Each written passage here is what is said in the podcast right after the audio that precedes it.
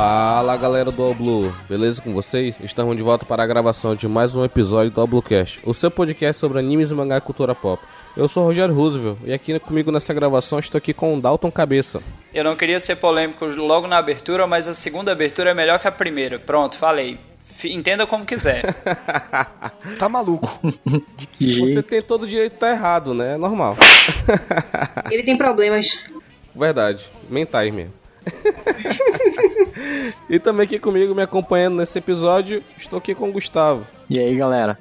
Tô aqui revisitando na minha mente as antigas capas de caderno da escola. que coisa. E foi a semana passada, né? Vamos ser sinceros. Nada. Juvenil! Falar assim. Falar assim, porra, parece que faz uns 20 anos que foi pra escola isso daí.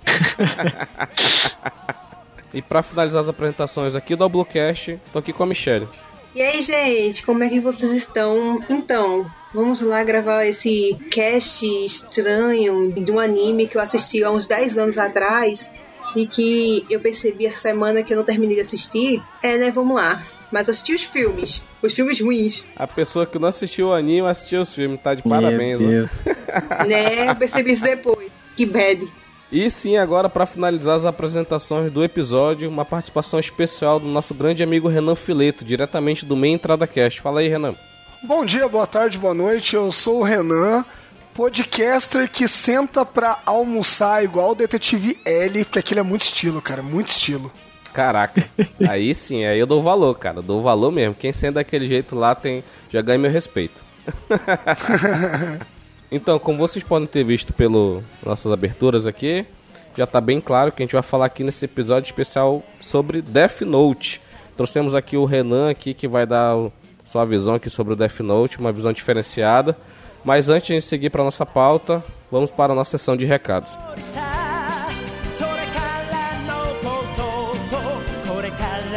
Bem-vindo a bordo da sessão de recados do All Bluecast. Já conhece o nosso site? Visite allbluevr.com. Confira lá os últimos episódios lançados, deixe aquele comentário bacana e também suas reclamações e sugestões para as próximas pautas. Você também pode fazer isso via Twitter no allbluecast. Nós postamos lá quando sai o episódio para você dar aquele RT e aquela curtida que tanto prestigia o nosso trabalho. Espalhe a palavra, convide seus amigos, marque as pessoas, não deixe que a palavra morra. Quer sugerir pautas, temas ou fazer reclamações e apontar aquelas caneladas que nós cometemos no episódio? Mandem no nosso e-mail podcastalblue@gmail.com. E lembre-se, nos ouça no Spotify, no Deezer e também no seu agregador preferido. Até a próxima!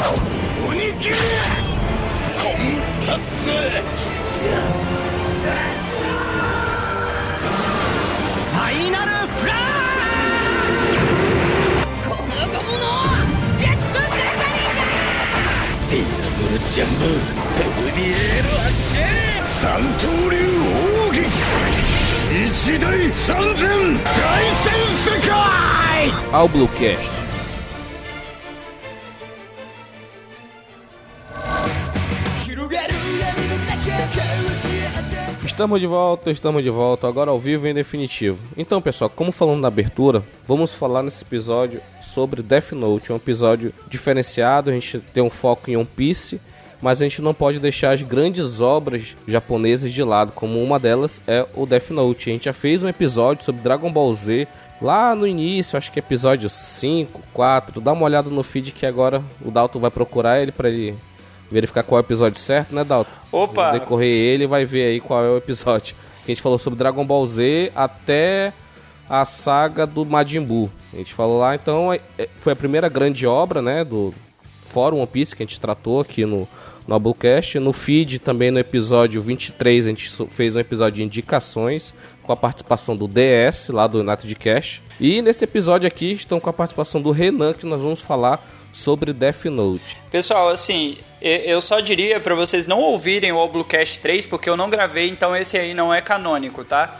Esse aí é tipo um Dragon Ball GT.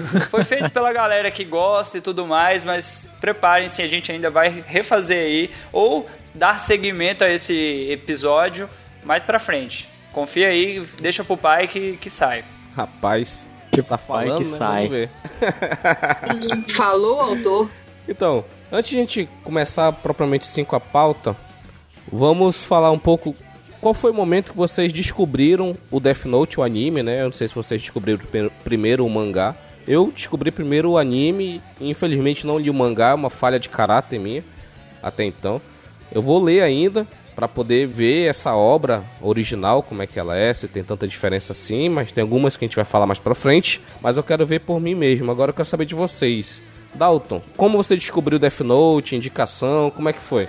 Cara, o Death Note foi um anime indicado por um colega meu que eu coloquei ele nessa vida de otaku safado, que ele começou a assistir, né, uns animes aí que eu indiquei e Cara, o mais legal, eu não tinha computador em casa, é, eu não, não tinha o hábito de ler mangá, então eu vi primeiro o anime e eu comecei a assistir. Eu tinha que ir na oficina do meu pai, escondido, para terminar de assistir. Cara, esse anime ele me exigiu um pouco de esforço e criatividade, mas valeu a pena. E isso tem mais ou menos assim, eu vou chutar uns 10 anos, talvez mais que eu tenha assistido. Caraca, tô, tô por aí também. Não tanto, mas vou contar minha história já já. E aí, Gustavo? Cara, eu soube pelo anime, né? Eu comecei só a assistir o anime também. Falha minha também, não ter lido mangá. E eu vi ele pelos meus colegas. Foi um dos primeiros que eu assisti, eu assisti muita coisa. Mas foi um dos primeiros e foi bem interessante, assim, que era. E aí, Michelle? Então, eu também tô no time Não Li o Mangá.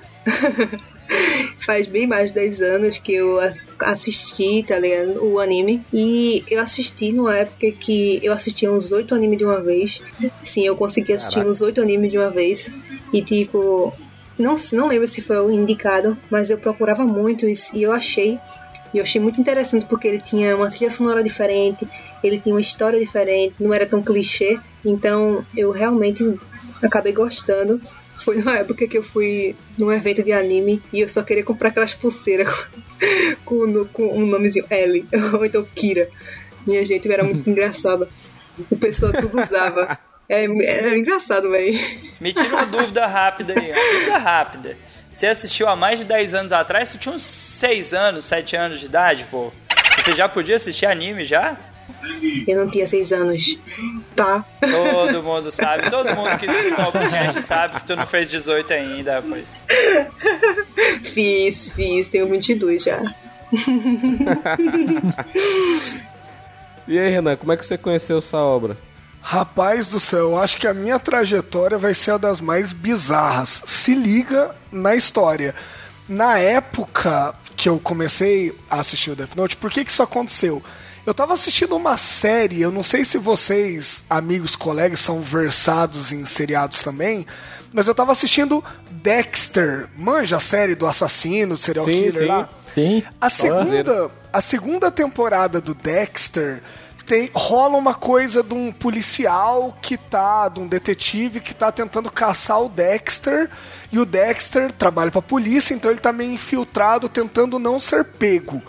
Na época, eu acompanhava muita discussão do Orkut sobre série, esses rolês assim. Orkut, acho que era Orkut ainda. E aí, cara, num dos comentários, alguém tava falando dessa segunda temporada e falou assim: ah, meu, tá legal, mas tá muito Death Note, né? Aí eu falei, Death Note, cara. Pá, e aí eu fui pesquisar. Porra é essa, né? Pois é, eu fui pesquisar porque eu já conversei isso com o Dalton. Eu sou taco velho. Então, tipo, eu sou taco da TV Manchete, assim, dos clássicos. Salve. E aí? Pequeno parênteses aqui, tu é fã de Yu Hakusho também, né? Demais, eu tenho tudo em casa, eu tenho camiseta, eu tenho tudo.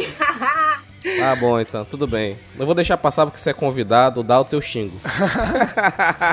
não, mas beleza. E aí, gente, foi isso. Eles falaram no, lá no fórum, eu fui pesquisar e eu falei assim: caramba, esse negócio parece bom. Eu tava meio de saco cheio de, de mangá. De mangá não, né? Na época era mais anime que eu acompanhava, de anime de porrada. Daí eu fui ver que era uma coisa meio policial e tal. Eu falei, pô, da hora. E aí eu acabei conhecendo o Death Note por causa da segunda temporada do Dexter. Olha que brisa. Caraca, é. Que loucura, cara. É bem diferente mesmo, cara. É uma história louca. por conta de, de uma indicação em um fórum de Orkut. Denota já o tempo que se tem já isso. Sim, sim, sim. Muito tempo. bastante, bastante tempo, cara.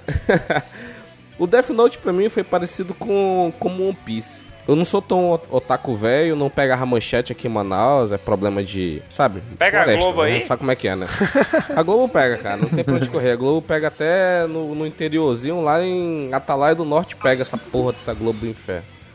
Mas a rede manchete não pegava aqui, cara. Então de anime só foi os da Band, que é Dragon Ball Z, Cavaleiro, essas coisas. E o Death Note, né, não teve esse impacto aqui no norte, né, aqui no Amazonas.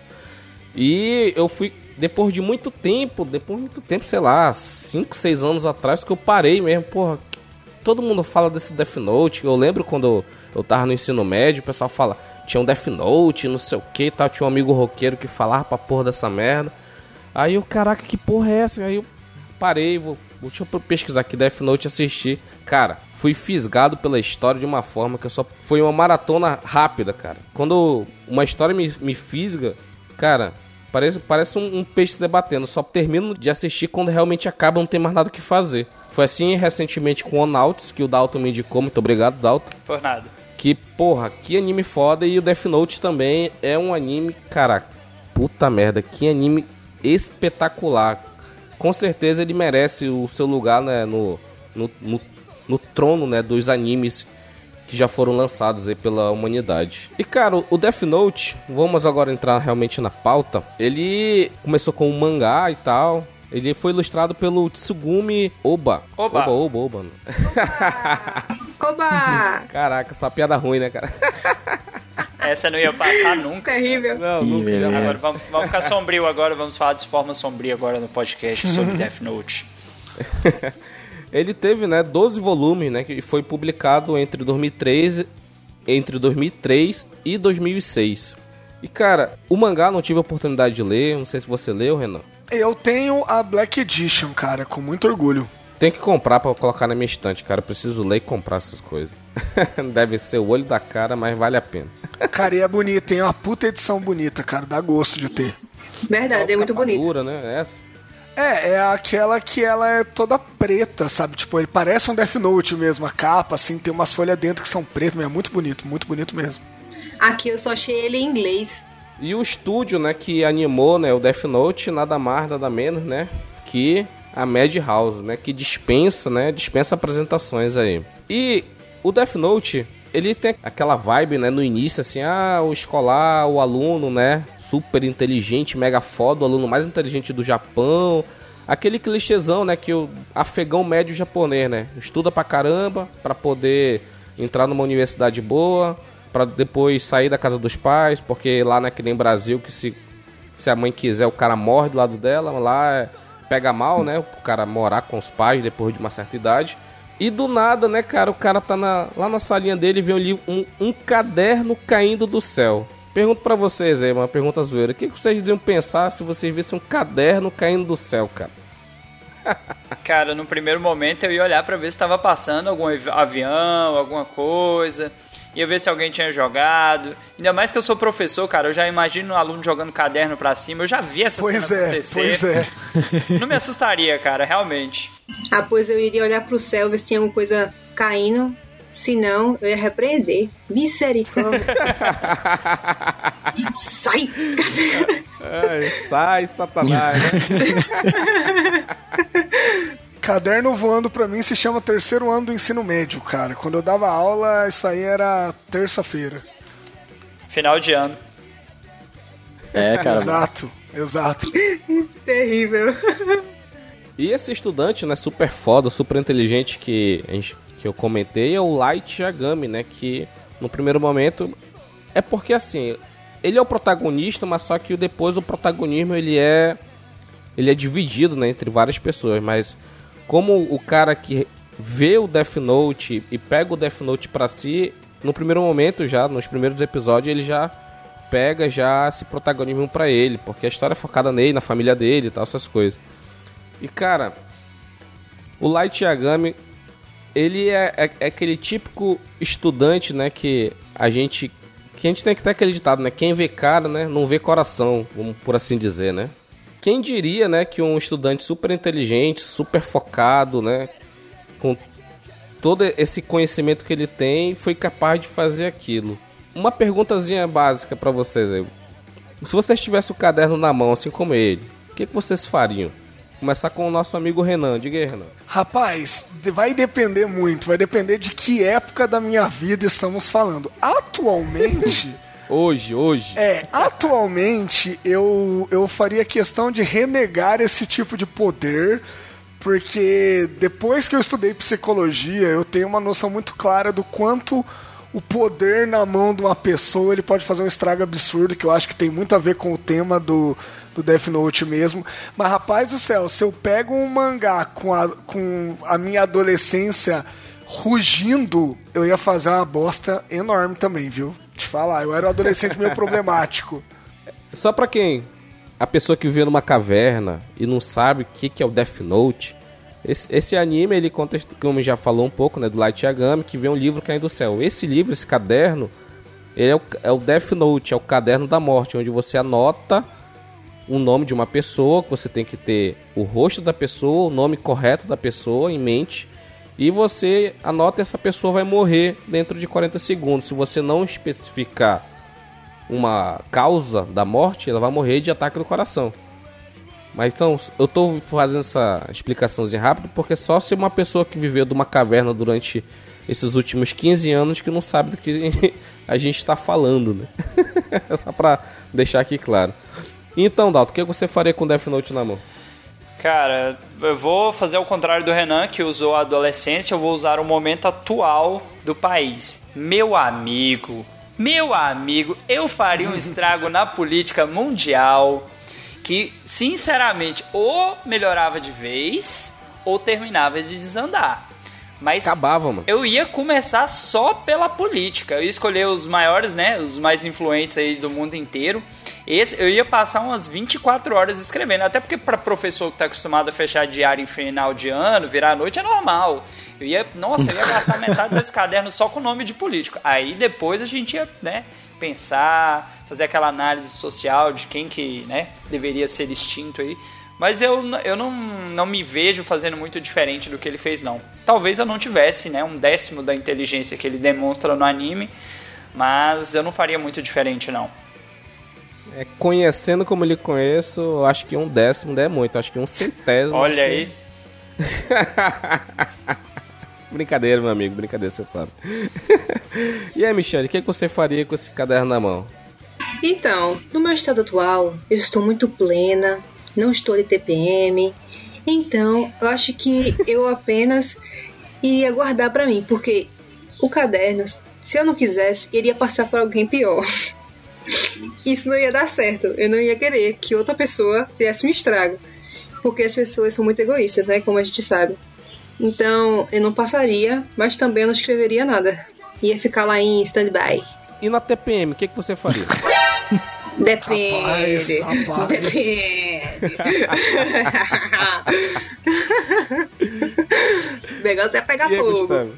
Cara, que nem o Renan falou ali, eu acho que eu nem ia aceitar esse negócio, né? Eu ia, no caso, usar ele, né? Depois de ter pego. Porque, meu, se tá na consciência assim, ah, eu vou usar só pra isso. Daí tu tem alguma situação muito extrema, talvez tu use errado, né? É muito difícil ser tão sua própria justiça, né? O L meio que faz.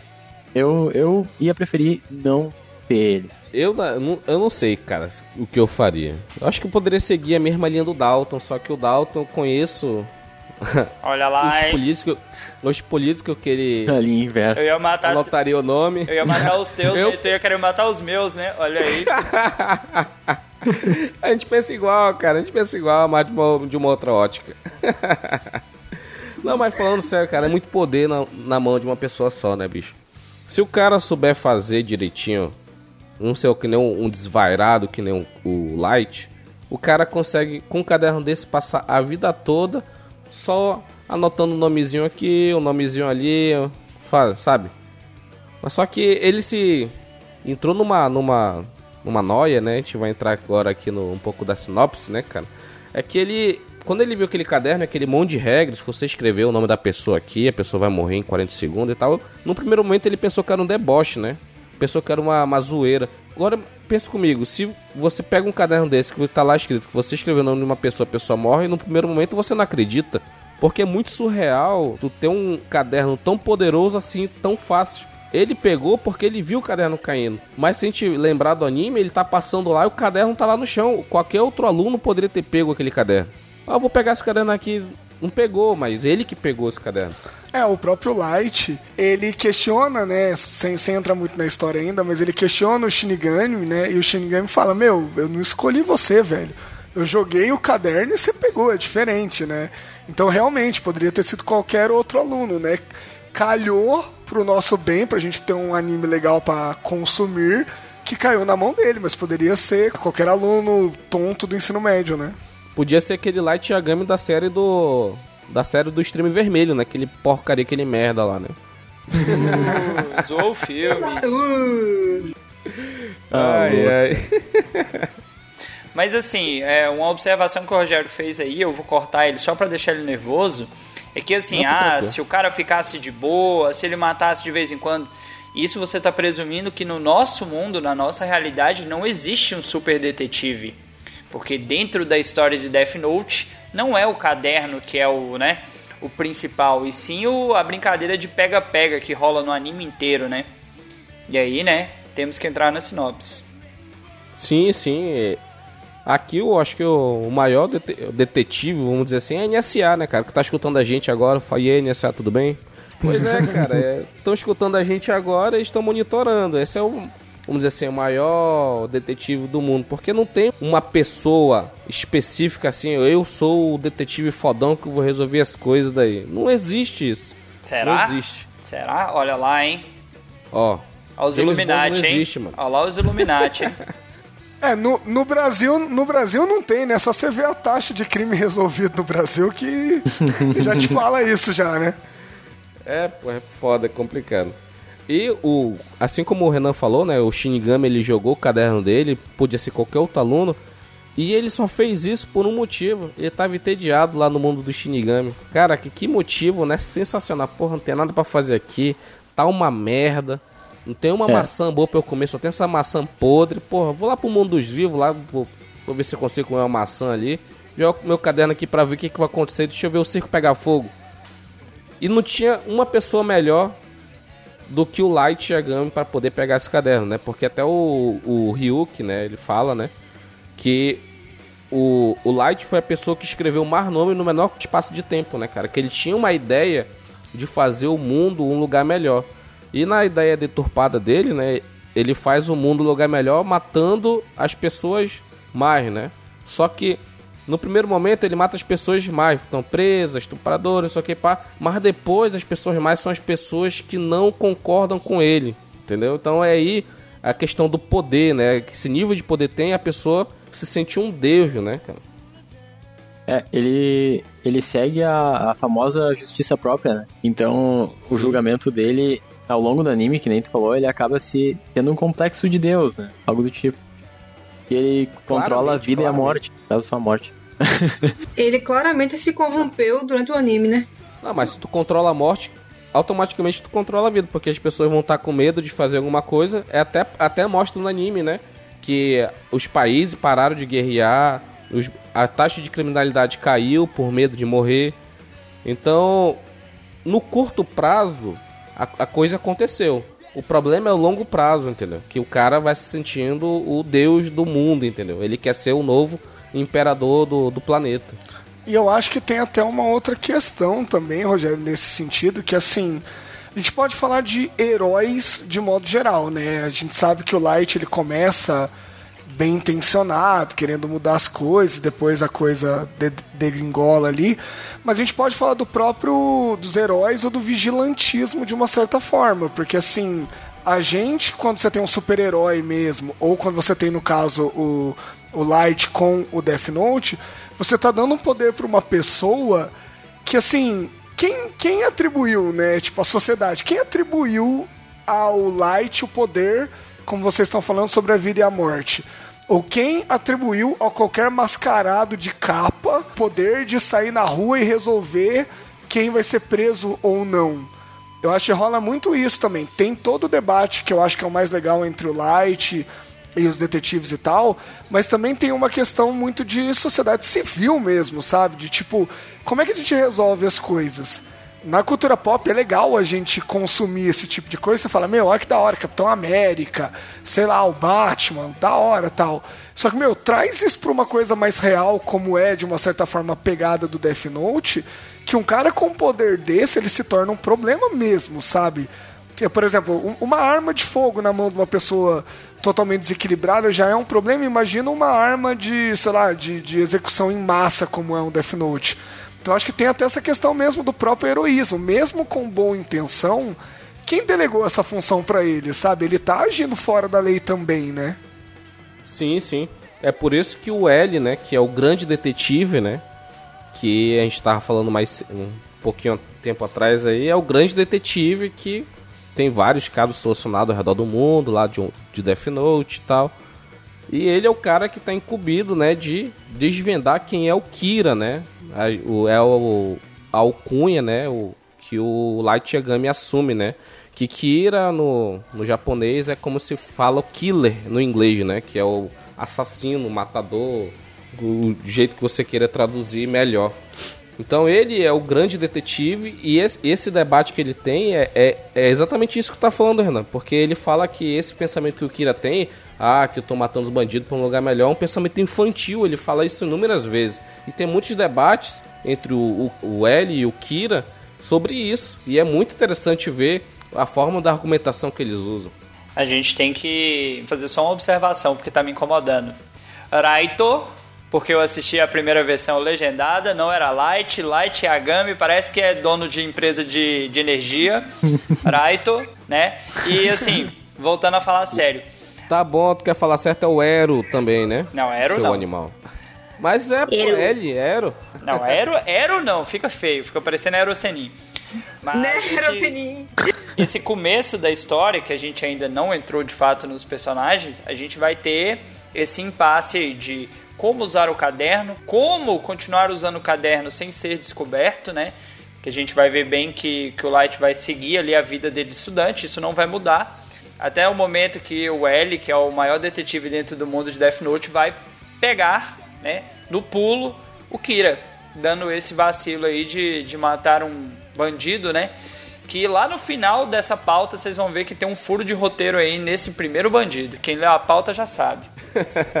As regras, né, são bem escritas lá. São 56 regras que o Ryuko, né, escreveu lá, que é para poder a pessoa que pegar o Death Note saber como é que aquele negócio funciona.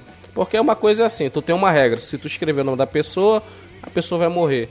Beleza, isso é uma regra. E quais são as outras regras? Uma pessoa que tiver o mesmo nome, que existe bastante, vai morrer também. Então, existem 56 regras e o, o Light, né, no decorrer do anime, ele também, né, fez a questão de colocar regras falsas para poder é, enganar o L, cara, porque a investigação ela durou anos. A gente vê no decorrer do anime o, o Light Yagami, né, o Kira, ele vai pra faculdade, ele casa, tem toda uma situação e a investigação continua rolando, ela não termina. Então ela só termina realmente quando o, o Kira, né, chega no. Não vamos adiantar a pauta, né? Vamos adiantar a pauta.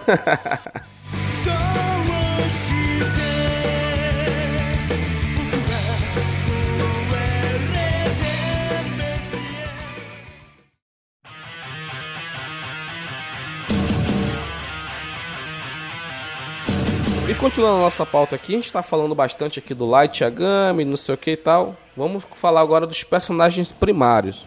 O Light Yagami é o protagonista, né? É o cara que pegou o caderno, como a gente falou anteriormente. É um jovem muito inteligente, cara que passou na, na Universidade de Tóquio, né? Que é universidade mais difícil do, do Japão, em primeiro lugar, né?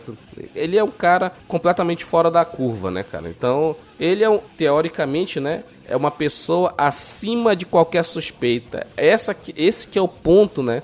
Um ponto in- interessante de Death Note é que ele pega um personagem, uma pessoa que é acima de qualquer suspeita e dá um caderno da morte para ele. E essa pessoa realmente mostra, no final das contas, quem realmente ela é, né? É aquela, aquela velha frase: você quer conhecer uma pessoa, dê poder a ela, né? Exatamente. Uma coisa que a gente percebe é que até o caderno que ele pega tem regras e ele quer, depois que ele passa assim a trama, não quer regras. Ele quer ser o Deus, né? Ele quer ser a pessoa que comanda tudo. Aí a gente percebe uma coisa assim, que ele é inteligente, mas inteligente não adiantou muita coisa, né? Ele só conseguiu durar pouco tempo, assim, entre aspas, pra não ser descoberto. Ele só quis isso. Sobre o Light, a, a jogada que ele faz no meio do anime, mas gostei, assim, é sensacional, né? É muito. Aquele vai preso? É. Ele. Pô, cara, ele consegue foda. achar uma saída. Vai além do que. Da personalidade dele, né? Vai além do. da própria inteligência dele. É algo que. muito. É aquele negócio, né? Se você tem uma série de regras que te limita a atuação, parte das regras, ou, ou todas as regras, ela pode te ajudar a burlar elas mesmas, entendeu? Quando tem muita regra, às vezes fica tão restrito a, a, ação, mas só que você pode achar uma jurisprudência, você pode achar uma, uma saída, que foi o que ele achou. E essa jogada que você falou da prisão aí, cara, é sensacional. Dalton quer falar um pouco sobre essa jogada? Cara, assim, como você disse, ele era um jovem acima da média, cara mais inteligente aí entre os estudantes do Japão, um cara que não, não teria motivo para ser suspeito. Só que quando a investigação começa, isso é bem no princípio do anime, os primeiros episódios, a gente percebe que o L começa a traçar um perfil de pessoas que, de uma certa forma, poderiam ser suspeitas. E quando ele traça esse perfil, ele acaba chegando aí ao filho né, do chefe de polícia e ele começa a vigiar ele. E aí o Light também, como ele é um cara acima da média, assim como o L, ele vai construir um plano bem arquitetado, onde ele mesmo vai acabar se entregando. Já que eu sou um suspeito, me prende. E eu vou provar para você que eu não sou suspeito. Só que dentro do anime a gente percebe, né? Ainda não explica o motivo, que os crimes não param. Só que o L, né? Novamente, como super detetive que é, não vai liberar o cara no primeiro, né? Assim, não, primeiro habeas corpus, não. Vamos, vamos segurar o cara aí mais um tempo aí, porque essa história tá mal explicada. Sim, cara, e esse, esse embate, né, do Kira e do L é o que prende a gente, né, cara? Todo mundo que assistiu o, o anime fala bem assim, deveria ter acabado na, lá no capítulo Sim. 21. Deveria Sim. ter acabado ali. mim também. Ia ser perfeito, ia ser, sabe, or, or concurso, ia ser, sabe, excepcional. O mal Só ia vencer, aí... cara. O mal ia vencer. Não podia. Continuou, cara. Aí Dalton, continuou. chama a vida isso. Chama a vida é, isso. Exatamente. Na vida o bem não vence, não, cara. Depende da ótica também, né? Quem é o bem, né? Quem é o é. mal. Eita, Gustavo. Olha só, tem um, tem um lance, só, só pra não perder esse gancho de falar do, do Raito, que eu acho muito legal. O Rogério falou agora da, que o que prende é a relação entre os detetives e tal. E, velho, para mim, assim, o, o Death Note ele é o desenvolvimento dos dois, mas principalmente do, do Light, por quê? Porque a gente vê a transformação inteira dele, assim. É, eu acho que desde o começo ele era bem intencionado e tudo mais, mas, mano, ele tinha uma personalidade extremamente narcisista, sabe?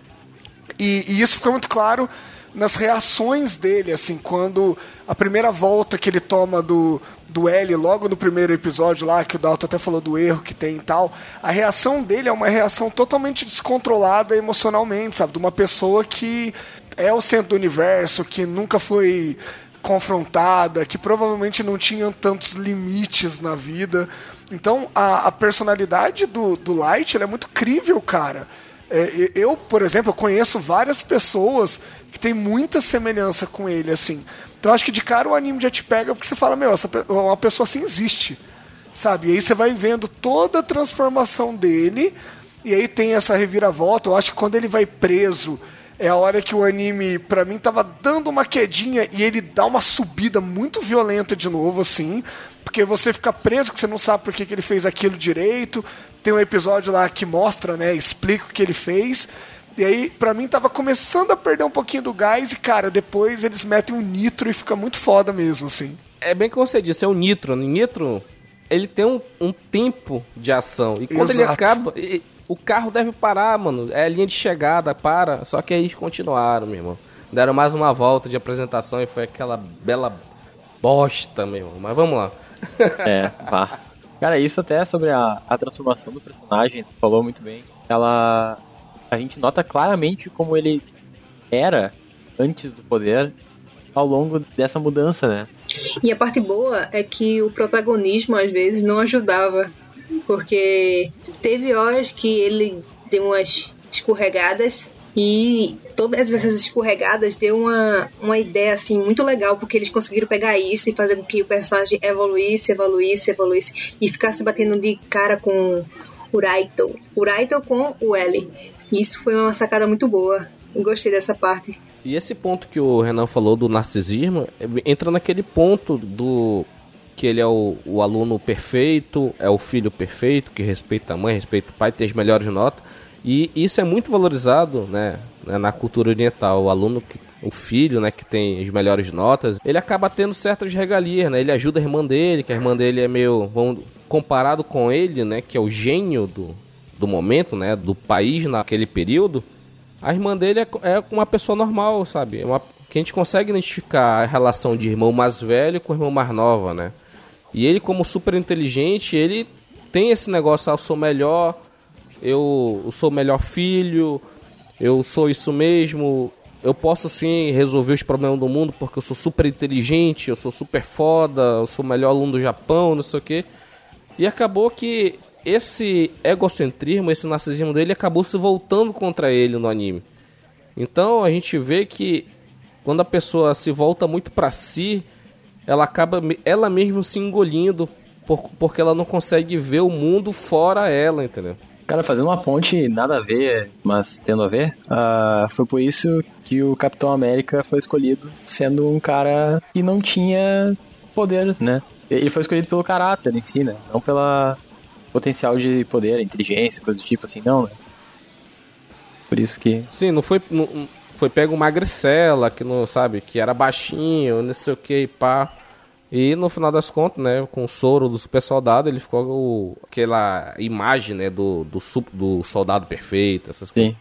É uma, é uma ponte interessante, né? Mas é, é- mostra os dois lados, né? A pessoa fraca que não tinha nada e o cara, vamos lá, vamos dizer que o, o Light, né? O super forte, é o, é o fodão, era o militar que já tava lá, que foi criado pra isso, foi pra West Point, sabe?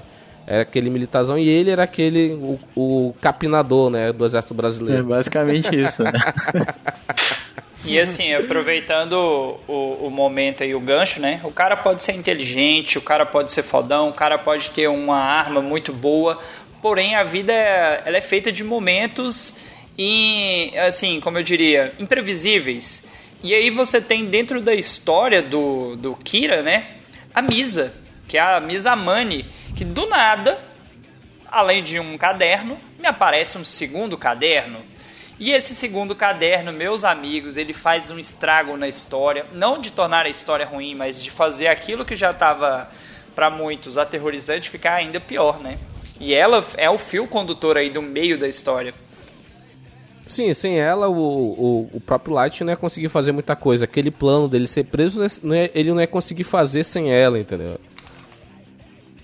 É, é- Ela é, ela, ela é uma parte muito importante, né? Apesar de ele, por ser desse jeito, como o Renan falou, narcisista, tava pouco se fudendo pra ela, né? Só queria usar ela a seu bel prazer, né? É, comparando assim com a- uma comparação bem fácil de para assimilar, e enquanto o Light ele era um fio de alta tensão, a Missa Missa é um fio de alta tensão desencapado. É, que ela não tinha controle, né, cara? Ela é insuportável, né? Vamos falar real. É, assim, ela é muito importante pra história. Mas ela é insuportável, cara. Mas tem um pior que ela, o Matsuda. Esse sim, puta merda. Ele quebra todas as barreiras da, insu- da insuportabilidade. Eu acho que ela é muito estridente, sabe? O Matsuda é, é idiotão também, mas ela. A voz dela, da missa, me, me irrita já. Tipo, é foda. Eu entendo, ela é super importante pra história, não tô desmerecendo. Mas ela, ela é foda, é, é complicado. E só para finalizar aqui, né, o assunto do, do, do Light Yagami, né, o Kira, ele, ele tem uma, ele usa uma frase muito, muito interessante, né, que representa muito bem, né, o que que ele, a ideia que ele tinha, né. Ele fala bem assim, né, maligno, eu sou a justiça, sou o homem que salvará os oprimidos e serei o Deus de um novo mundo, o um mundo ideal. Aqueles que se opõem a Deus, esses sim são malignos.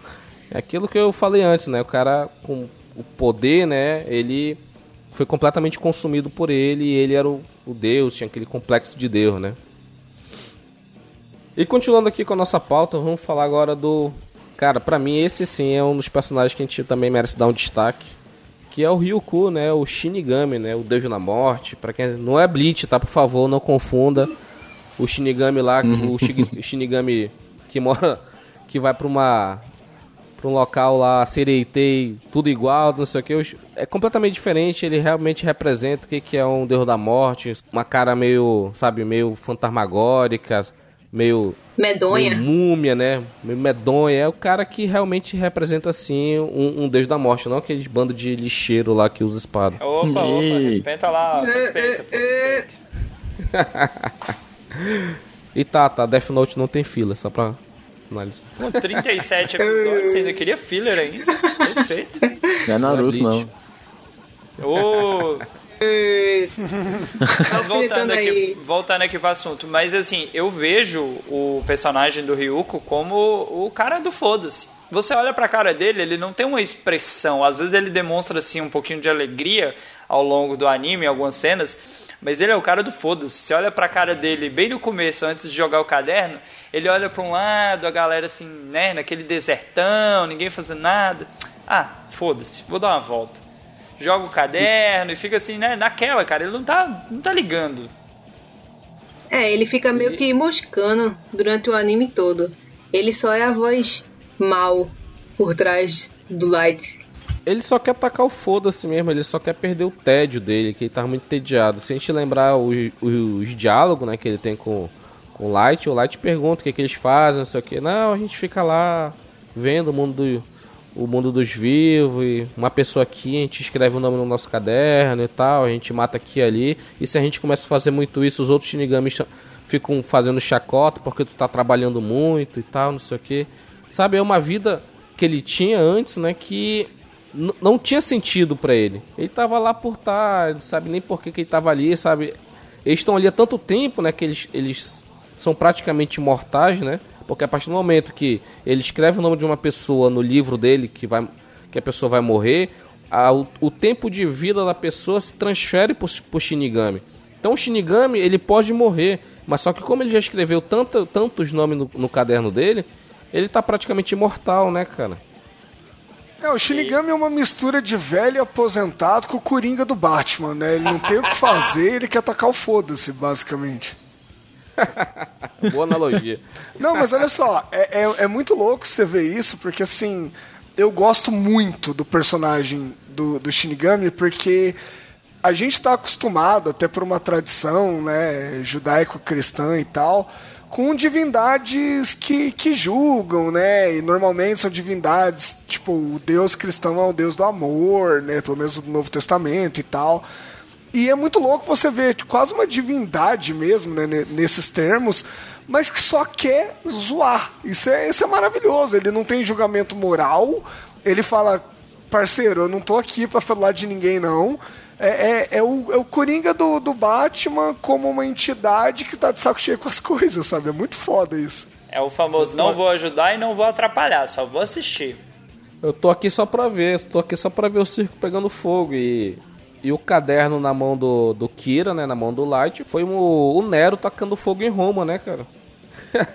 e cara, o, o Ryuko, ele traz também um pouco de veia cômica, né? Ele é um meio que às vezes, né, não sempre, né? Ele é meio que às vezes uma catarse cômica, porque tá tão tenso, tá tão tenso às vezes o clima de Death Note, porque tem toda a questão da investigação, tem lá os duelos, os debates entre o Light e o L, e o Ryuko tá lá às vezes, ah, eu quero uma maçã.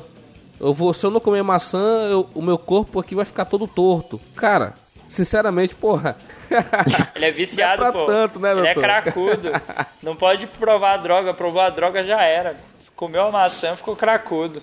A diferença do, do, do Shinigami, né, pro para o detentor do caderno é que se ele escreve o nome do caderno, a pessoa morre, o Shinigami escrevendo no caso, a pessoa morre e, e o tempo de vida restante daquela pessoa vai para ele. Ele ganha mais, mais tempo de vida. Diferente do humano que tem um caderno, que a pessoa só morre e ele não ganha nada. E outra diferença primordial é que com o, olho de Shinigami que ele tem, ele consegue, ele consegue saber o nome da pessoa e o tempo de vida que essa pessoa tem restante. E isso é um ponto muito importante quando entra a Missa Missa, né? Missa Mani na, na história. Então ele, ele fez essa proposta pro, pro Light, né? Porque o Light ele, queria saber o nome das pessoas sem, sem perguntar o nome. Que nem no caso quando apareceu a mulher do, do, do agente do FBI. E o, o Ryuku fez essa proposta nesse momento porque ele não tinha o nome completo, o nome da pessoa verdadeiro, né? Da, da mulher lá, do agente do FBI, cara. O Light falou: Isso é bom, mas não tem vantagem, porque eu vou. Metade da minha vida vai ser tirada de mim, porque se o, o Shinigami faz o acordo com o leitor do caderno, ele pega metade da vida do humano e vai pra ele. Pro Ryuku é só um ganho, é só um jogo de de ganha-ganha, não tem ele não perde nada nessa história, ele só ganha. Aí o, mas por isso que o Light não aceitou, né? O Light não queria, né, gastar, né? Já que ele se considera um ser superior, se ele perder metade do tempo de vida dele nessa barganha, né? Ele vai deixar de cumprir o propósito dele. Ele falou, não, cara, eu consigo sem isso aí, porque eu sou foda. Eu acho que ele foi pra uma linha de. Cara, tô indo numa linha perigosa. É provável que eu tenha pouco tempo de vida. Aí ele não pensou nisso. Ele não, ele pensou nisso, provavelmente. Por isso que ele não trocou os olhos pelo metade do tempo de vida. É, cara, ele, ele parecia. Ele sabia, né, da situação ruim que ele tava, mas ele pensou: não, vale mais a pena me estressar mais agora e conseguir igual. Ele nunca pensou que ele fosse falhar, né? Do que eu sacrificar meu tempo de reinado pro mundo, né? Sim, e o Ryuku é bom que o personagem dele, ele traz um pouco de. Ele coloca às vezes o Light de volta à realidade. Ele fala assim, moleque, eu não te escolhi não, cara. Não, se, não fique se achando aí o maioral só porque tu tá com o caderno, não. Foi um acaso você ter pego esse caderno. Podia ser qualquer outra pessoa, você foi um mero acaso ter esse caderno na mão. E só pra finalizar, né, do, uma frase do, do, do Ryuku, né, do Shinigami. É, ele fala bem assim: Céu e inferno não existem. Não importa como você viveu sua vida. O pós-vida é o mesmo. A morte é igual para todos. Isso é uma frase bem, bem impactante, né? Porque se ele é o deus da morte, teoricamente, né, na sua cultura judaico-cristã tem o céu, tem o inferno, tem essas coisas, né? Mas lá ele não tem, não existe essas coisas. É só isso. Então, vamos continuar aqui, vamos falar um pouco do L. Esse, esse sim, né, não, Renan? Diga aí, fale um pouco do L pra nós. O que, que você acha desse personagem sensacional? Cara, eu acho que o, o L ele é uma contraparte muito massa do Raito, por quê? Porque os dois são geniais, mas é incrível como o, o autor do mangá, né, que originalmente era o mangá, ele conseguiu construir duas pessoas muito críveis, né, que a gente consegue acreditar, muito geniais e que em personalidade não tem absolutamente nada a ver, né? Enquanto o, o Light é o cara que é o, é o popular do colégio, mas é inteligente, as menininhas quer o cara, mas o cara ao mesmo tempo é genial, o L é ele invertido, é ele da, sei lá, ele é da Terra 2, sabe? Ele é o cara que tem a mesma capacidade intelectual, mas com uma postura meio, meio antissocial, meio ansiosa, meio sem repertório de interação, sabe?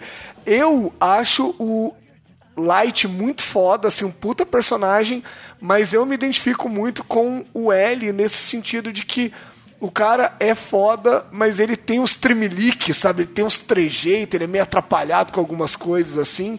Eu acho o, o L um personagem muito legal porque ele é todo quebrado, ele é todo frágil, ele é muito foda como personagem.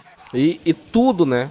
Vou repetir aqui. Tudo que ele, assim, previu, né? Ele te, conjecturou, tava certo, tudo. Só sim, que sim. o o, o Light, né, como o cara que estava infiltrado lá, ele conseguia, sabe, pelas, pelo jeito dele lá, de tentar diluir nessa né, história. Ah, não é isso assim, né, e tal. Mas tudo que ele conjecturou era verdade, era, era o correto. É como entra... se. Isso que é foda. Pode falar, Michelle. É como se ele tivesse a mente malhada, maromba, e o corpo sedentário. e que mente, hein? E assim, outra coisa que a gente vê nessa parte da história aí, que o Rogério vai gostar do que eu vou dizer, é que os caminhos que a justiça segue, eles não dão o resultado esperado em todos os casos. Porque a gente vê que, por mais que ele tivesse previsto tudo, ele ainda tentou seguir ali, entre aspas, a lei, porque a gente percebe em vários momentos que ele não segue a lei, e ele acabou morrendo. E sim, ele morreu porque ele tentou seguir os princípios dele. Enquanto o Light, que estava fazendo de tudo para ganhar, né, continuou vivo. Como o próprio Renan falou, ele falou, é a vida, né, cara? O mal às vezes prevalece sobre o bem. Mas numa obra de ficção, de entretenimento, o bem, no final das contas, ele tem sempre que prevalecer, né? Porque terminar uma obra com um clima meio para baixo, né? ela não tem tanto impacto. A pessoa quer no final uma catarse, que é, sabe, o bem vencendo, triunfando sobre o mal, né? E o L, ele tem os ideais dele muito bem estabelecido, né, cara? Uma, uma frase dele que é bem, bem clara que ele fala pro, pro Kira, né, pro L, pro Light, né, que a paz jamais será conquistada com violência, né, cara? Então, não adianta o Kira ter todos esses ideais, ah, vou matar todo mundo aqui porque são maus, porque não concordam comigo. Ele está apenas sendo um, um, assassino barato, né, cara? Tentando resolver um problema de uma forma muito leviana, por assim dizer. Ele tentando resolver os problemas do mundo do jeito mais fácil, do jeito que ele tinha como fazer.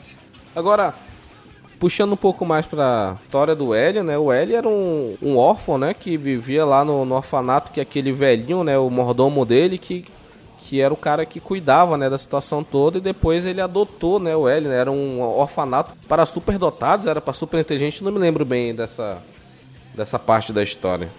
Ele, assim, eu assisti esse ano, né, o anime eu revi esse ano. Ele mostra um orfanato para crianças superdotadas.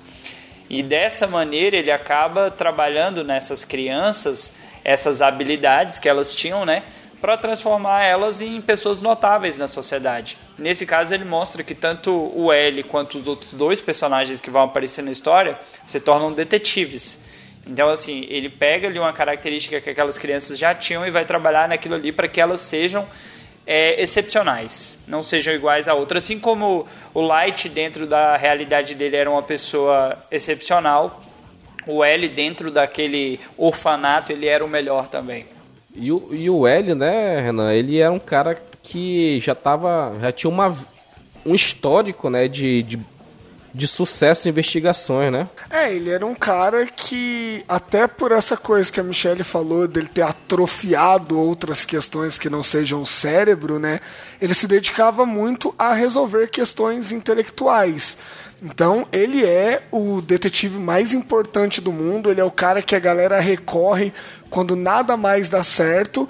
E eu não sei vocês, mas pelo menos eu tomei um choque a primeira vez que eu vi quem era, porque eu esperava alguém com uma postura, sei lá, de dominação como o Light tem. E aí você vê um cara frágil, que ao longo do anime você vai percebendo que muito provavelmente por esse lance dele ter sido abandonado, né, no orfanato e tal, é um cara que não sabe interagir, mas que sente muita falta disso. Então tem alguns momentos bizarros dele tentando ficar amigo do Light, né? Eu acho uma coisa meio esquisita, mas que faz todo sentido com o personagem. Então eu acho que é um contraste legal entre o maior detetive do mundo, que ninguém sabe qual que é a cara dele, e quando você conhece o cara, você vê que é um moleque, né, cara? Cheio de problemas. Eu acho isso muito fascinante. Sim, sim. E, e, e essa, essa fragilidade dele e essa falta de tato, né? É que ele, ele não tem, né, papas na língua, né? Ele fala as coisas como ele pensou, sabe? Ele ele não tem esse negócio é, que a gente tem, né, de fazer todo aquele todo aquele, aquele samba, vamos aqui, vamos, sabe, na manha, toda aquela malemolência, ele vai papou. Se não gostou, não gostou, quer sair da, quer sair da, investigação policial que você saia, não vai fazer diferença e tal, é porque ele tem total confiança em sua capacidade e as únicas pessoas que ele queria perto dele nessa investigação eram pessoas de confiança, né, que ele poderia confiar a vida dele, né? E é, é muito interessante essa construção dessa equipe de, de investigação, né, não, Renan?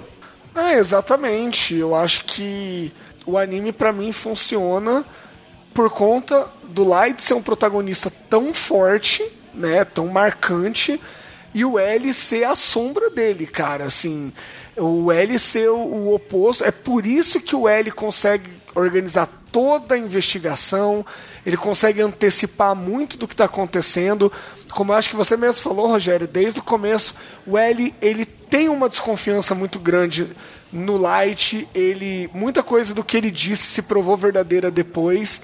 Então ele tem uma hipertrofia, de uma certa forma, cerebral, que consegue manter todo mundo meio em órbita dele ali e consegue manter uma, uma investigação, eu acho, assim, muito coerente, sabe? São. Pra anime é pouca coisa, né? Porque são 37 episódios, mas pra uma história que é muito focada em praticamente duas personagens, a investigação dele é muito coerente, sabe? Ela é muito certinha, ela tem ponto onde quer chegar e quando ele não chega por motivos que a gente vai discutir talvez depois, mas outras pessoas confirmam o que ele fez. Então eu acho que, cara, funciona muito nas costas do Light e do L, assim. Qualquer outra pessoa, eu sou das pessoas que acham que depois, quando outros detetives assumem, o anime dá uma caída, porque eu acho que eles não têm essa realidade, sabe, de, de uma pessoa de verdade como os dois têm. Sei lá, eu, eu acho que isso sustenta muito neles mesmo. Sim, sim, isso mesmo. É.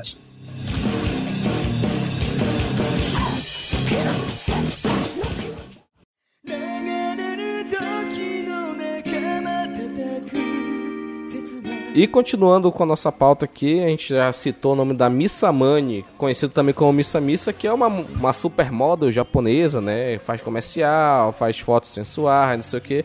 E por alguma coisa, ela também tem um Death Note, ela é o segundo Kira, né, cara? E, e é bizarro, né, o jeito que ela, que ela apresenta, ah, eu sou Kira, não sei o que, vou ajudar, não sei o que, pá. No final das contas, a gente descobre que ela é uma pessoa que ajudou Kira simples e unicamente porque o Kira matou o, os assassinos, né, o assassino dos pais dela, né? Então, na cabeça dela, ela é completamente louca, obcecada pelo Kira. E quando ela descobre que o Kira é o Light, ela quer fazer dele namorado, não sei o que. E tem todo uma parte chatíssima do anime que ela esse negócio de missa missa pra cá, missa missa pra lá. Ela faz uma cagada lá quando manda a porra da fita pra, pra emissora de TV, cara. Que papelão que ela fez, né? O plano do Light vai completo, quase todo por água abaixo por conta dela, né, cara? Ela não tem a, a inteligência, né, que o Light tem ela tem um, um ideal ali, tipo, agradecer o Kira, porque matou o assassino dos pais dela. E ela não pensa duas vezes que é a maneira mais fácil dela descobrir quem é o Kira, ela tendo o poder dos olhos do Shinigami, né? Então ela faz esse acordo e ela vai atrás de descobrir. E massa que ela descobre, ela já chega, oi, tudo bem? Eu sou fulana, eu tenho um caderno assim como o seu, eu mato pessoas também se for preciso, e o que você falar para eu fazer, eu faço ok? E é isso. E é assim que ela se apresenta. É uma loucura, né? Ela é bem direta, né? Porque, cara, imagina se ela não partilhasse dessa vontade dele. Tipo, ela tem um poder muito superior ao dele, por ter aceito esse negócio. Então, vai, ele, ele recebe esse presente, né? E acaba sendo um baita recurso nos planos dele. E por mais que ela não tenha a inteligência dele, né? Ela, ela é muito útil. Como vocês falaram. Ela se torna muito útil, né? Pela essa devoção. Sim, sim, se torna muito útil e o, o Light faz dela gato sapato, não é não, Renan? Velho, isso eu, eu falei que a, a missa ela me irrita, ela me irrita mesmo, mas é outra. Olha como esse anime, esse mangá, esse anime é muito foda. Porque como são bem construídos os personagens, né? eu, eu acho a missa irritante, Mas o Dalton tá aí, é professor também. Cara, existe. Eu dou aula para adolescente, velho. Tem missa, tem missa na sala que eu dou aula, sabe? Tipo, então assim, eu acho que ela é muito verdadeira também. E o, o que eu acho interessante da missa é uma parada que acontece muito quando a gente está falando de. Você vai estudar, por exemplo, é, psicopata, serial killer, essas coisas assim, ou até mesmo a galera ligada a crime de uma forma mais comum assim, é muito, muito, muito mesmo comum que exista uma personalidade dominante e uma pessoa que é dominada, sabe? Uma pessoa que se sente bem sendo instrumento de uma outra pessoa. Então, no Death Note isso acontece claramente, né? O Light, ele é a personalidade dominante, ele é o cara... O pessoal da psicanálise falaria que ele é meio fálico, que ele é meio dominador e tal. E, e a missa, ela é a pessoa que sente prazer em servir, sabe? Uma servidão meio voluntária mesmo, de ela sente prazer de fazer parte do plano de um cara, sabe? E, meu, isso é tão comum quando a gente vê. É só você ver, assim, mesmo dentro de, do crime, por exemplo. É, eu, principalmente quando era mais moleque, né? Você convive com todo tipo de pessoa e tal, né? E eu via muito isso, assim, o, sei lá, o traficante do bairro, ele é um cara que ele não fica sem, sem mulher, sabe? É, e, e, assim, eu não tô falando homem e mulher porque eu não quero só machista, mas existem personalidades que se atraem, é nesse sentido que eu quero dizer.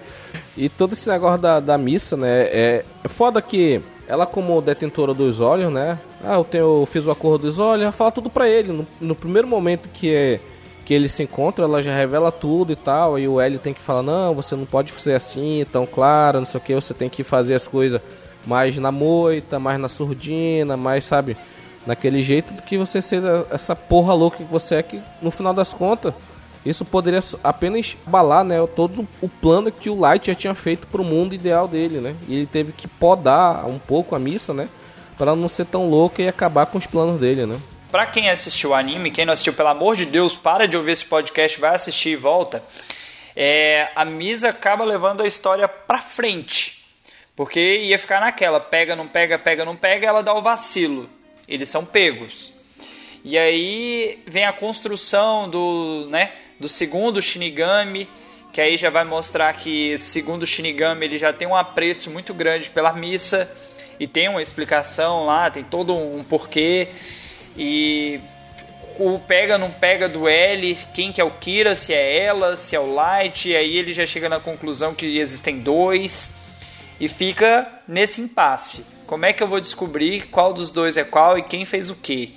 E prender todo mundo numa salinha talvez seja a solução. E esse segundo Shinigami que você disse aí foi muito importante para a história em si, né? Porque ela é a Remy, né? O Shinigami, eu acho que é Shinigami mulher, né? Não tá claro, né, a, o gênero, mas a gente tem todas as características, né? Voz e tal, est estrutura, essas coisas. E cara, ela explica, né, que ela entende, né, tudo que o Light está fazendo, tá somente usando ela, ela fala para ele se alguma coisa acontecer com a missa, quem vai matar o Light vai ser ela e tal, não sei o que e tal. E uma das regras que o Shinigami tem que seguir é que ele não pode interferir na morte de uma pessoa que já estava prevista para morrer. Se o Shinigami fizer isso, quem morre é o Shinigami. E a Remy faz isso para proteger a missa, né, cara? E no final das contas, ela acaba sabe, se esvaindo, né? Que nem o Thanos, né? O Thanos apertou lá o estalar, ela vira um pó. Ela simplesmente some, ela desaparece. E tem uma precedência para isso. A própria a missa foi a responsável por um Shinigami ter morrido, porque tinha um Shinigami que estava lá sempre olhando por ela, e ela ia morrer, e ele acabou escrevendo o nome do assassino da, da missa, que estava previsto para ela morrer naquele dia, ele acabou escrevendo o nome do assassino, e quem morreu foi ele e a vida e o tempo de vida dele repassou para missa. Então a missa ela tinha uma, uma longevidade muito grande, né? Então mesmo ela fazendo o contrato lá do, do dos olhos, né? Ela ainda tinha muito tempo de vida ainda. Então foi uma uma jogada assim que por tabela ela conseguiu um tempo de vida praticamente infinito, né? Uma coisa legal é que o o L ele conseguiu colocar a missa como um segundo Kira, porque como você pode ver, eles têm um padrão de como matar as pessoas. O Light, ele ia muito pra parte dos bandidos, era uma coisa mais regrada, mais certinha e tal. Mas aí vem a missa e sai tacando fogo em tudo. Aí essa sacada de colocar ela como segundo Kira, T2 e tal, foi uma sacada muito legal quando a gente percebe que eles são muito inteligentes e só com algumas pegadas ele consegue diferenciar a personalidade de cada padrão e tal. É, é bem isso mesmo. A, missa, resumindo na história mesmo, ela é muito importante pro, como o Dalton bem disse, né? Pela história correr, né? Pra história andar, que senão ia ficar só nesse jogo de gato e rato e não ia levar nada, né? É, porque chegou uma parte do anime que bateu o L com Kira. Saiu, bateu as inteligências, bateu tudo. Aí o autor tem uma sacada de colocar uma garotinha chatinha, super louca, no meio para quebrar esse clima e a história andar. Já que a gente falou dos, dos personagens primários aqui, vamos falar um pouco do secundário, que é aquele, né? Aquele tal de Nier, o N, né? Cara. Ai, o que, que é o Nier, cara? É o, é o L genérico que quis ser, quis ser L, mas tava tão longe de conseguir ser L, cara uma criancinha que, comparado com a missa, é, é, é perfeita perto do, do Nier, que o Nier é chato pra caramba, bicho. Pensa no cara mais chato que a missa é o Nier, cara. Ai, ai. O Nier também vem do mesmo orfanato, do mesmo orfanato do L, é do mesmo orfanato do Melo. Então é, é tudo, tá tudo dentro de casa. Tá tudo dentro de casa. O Nier, o Melo são, e o L tá tudo dentro de casa, são todos super dotados, super, super inteligentes. Só que o L é o mais velho, né? Então ele é o, é o senpai, né? É o, é o cara mesmo que era referência de inteligência, era referência de investigação, era referência de tudo. E na morte do L, né? Tinha sucessor dele, tinha que ser, teoricamente, L e M tinha que ser o Melo, né? Mas só que o Melo, é porra, loucaço daquele jeito dele, não conseguiu, né? Então o Nirra acabou, sabe, é, entrando, sendo o sucessor para tentar suprir né, a falta do Hélio no mundo, né, cara? Ouvintes, percebam o deboche do Rogério ao falar né, desse personagem, porque como ele já bem citou nessa parte do anime, né, todos os planos do L foram por água abaixo, o L morreu. E morreu. O Light está se sentindo vitorioso, ele está agora pensando que ele é o deus do novo mundo. Porém, existia essa carta na manga aí do L, tipo assim, olha galera, se eu morrer, foi esse cara aqui, hein? Tô deixando tudo aqui escrito aqui. Eu tenho aqui o meu mordomo aqui, que, né, na verdade não é o mordomo, é o cara rico que toma conta de todo mundo. E ele é também tá enviando. É, o Atari tá mandando aí esse documento aí. Se eu morrer, foi esse cara, hein? Venham me buscar. Ou pelo menos o meu corpo. E o Rogério está desdenhando do Nier. Apesar que o Nier era chato pra caralho. Ele já tava tudo pronto, cara. O Nier só tinha que juntar o quebra-cabeça coisa que o L já tava fazendo. No leito de morte, o L, o L já tinha, pô, é isso mesmo, cara. Eu tava certo, eu sempre estive certo, mas no final das contas acabei morrendo. Deixou tudo pronto pro Nier, o Nier só tinha que montar o quebra-cabeça, bicho. Ai, ai. Não, e o pessoal ainda tem gente que gosta desse Nier, gente, bando maluco. Meu, eu quase abandonei, eu quase abandonei o anime umas duas vezes. Depois eu comprei o mangá, eu li tudo certinho, mas a primeira vez eu assisti o anime, né? cara, eu quase é, desisti sempre que chegava depois da, da parte do L, quando entram os outros detetives. Toda vez eu falava assim: por que, senhor? Por quê? Sabe? Porque eu sinto, cara, uma queda escabrosa de qualidade. Eu não sei. É, não, não sei nem se de qualidade. Qualidade eu tô pegando pesado. Mas eu acho que de carisma e de tempo para desenvolver os personagens. Eu tô procurando aqui, eu não vou conseguir achar, se alguém tiver essa informação, que momento exato, que episódio eles passam a aparecer, porque assim, não tem tempo para você desenvolver eles, para você gostar deles, para você se apegar, cara. Quando o L é derrotado, eu sofri, eu juro pra vocês. Eu falei, puta que. Até porque eu me identifico muito com ele, assim, do, dos três jeitos e tal. Na hora que ele é derrotado, eu falo, puta, que bosta, cara. Mas até por isso que tinha que ter acabado, na minha opinião, sabe? E aí depois eles introduzem mais dois personagens, vários outros também, né? Mas esses dois principalmente, que eu sinto que não dá tempo, sabe? Eu acho que sobram 10, 12 episódios, alguma coisa assim, isso, não vou saber 12. de cabeça. 12, né? episódios. Isso. E não dá tempo, sabe? Eles introduzem dois detetives e você tem 12 episódios pra resolver a treta toda, sabe? E eu acho que perde o gás, mas ao mesmo tempo fica corrido. E aí no final das contas, cara, se morresse todo mundo que apareceu depois, eu tava cagando, porque quem importava mesmo era o L pra mim, sabe? Olha então aí, eu ó. quase desisti várias vezes, cara. Cara, pra mim também. Trazendo a Todo mundo, né, informação, Nier aparece no episódio 26, cara. Já quase no final do anime. Pois é, pois é cara. aí. Cara, pra mim também foi a mesma Cara, coisa. É Eu, foda. eu não gostei dessa segunda parte. Pela introdução deles ser muito direta assim, por ser duas crianças praticamente, né, cara? Pensa, bah, o L morreu agora, vai vir algum detetive, sei lá, né? Não. É porque não tem lógica. O L é Não, um não super tem. foda investigador e tal. Aí do nada aparece uma criança que é tão foda quanto. É. Cara, para com É isso, simples mano. assim, né? É jogado e, e, cara, junto com isso também tem a, tem a morte do pai do Light, né? Logo depois disso, da introdução deles, daí foi outra coisa que eu não gostei. Eu entendo, acho ok na história, mas eu não gostei, daí, ah, me desmotivou muito. Eu não parei, mas Cara, em um parênteses, né, cara? Que personagem sensacional que é o personagem do pai do Light, né, bicho? É. Que personagem, né? Que personagem. É o cara que não queria acreditar que o filho era o Kira, fez de tudo, se, se prendeu pelo. Já que o filho dele fez aquele plano de ficar preso pra provar que não era o Kira. Ele ficou preso também pra estar junto com o filho, porque ele não, ele não aceitava que ele poderia fazer uma besteira. Fez aquela encenação lá dizendo que ia matar o filho e a, e a missa dentro do carro.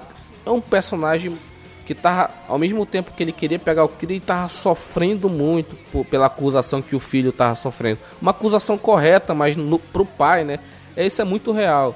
Pro pai ou pra mãe, o filho nunca é o errado, o filho nunca é o filho da puta, o filho nunca é o vagabundo, ele é sempre o, o cara correto, é o cara que trabalha, é o cara que é isso, que é aquilo, entendeu? É. O cara não quer aceitar a realidade, bicho. Sim, tu até vê que ele, como policial, né, ele suspeita do filho, sabe? Não fica explícito isso, eu acredito, não tenho certeza. Eu acredito que não fica explícito que ele chega a suspeitar, mas tu entende que o personagem tá nessa com esse problema, sabe? Ele sabe que o filho é um suspeito real e dói muito, né?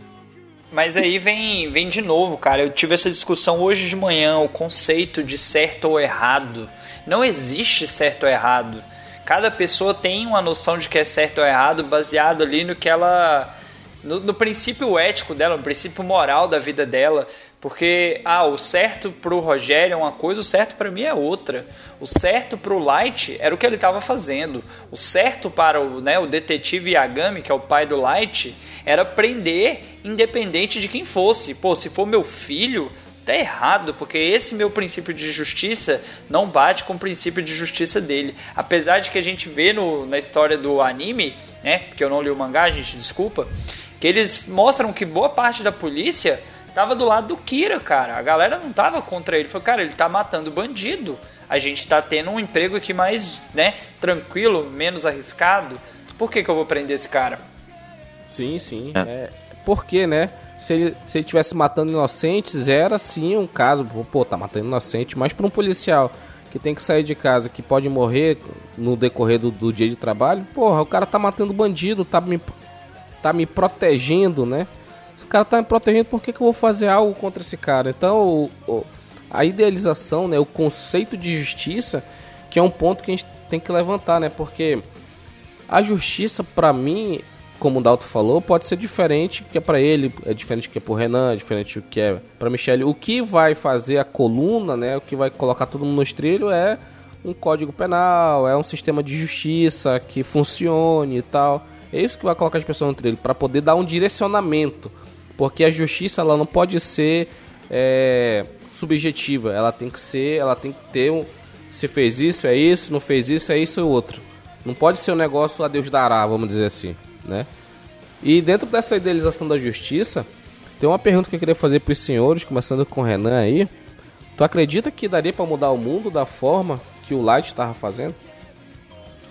Então, isso, isso faz parte um pouco da, daquela discussão que a gente teve lá no começo e, e que justifica um pouco eu ter falado que eu abriria a mão desse poder, porque eu acho que quando a gente tem qualquer medida dessa, e aí falando do Death Note seria algo com uma proporção que acho que não existe nada no mundo, talvez uma bomba atômica pudesse se comparar né, diretamente.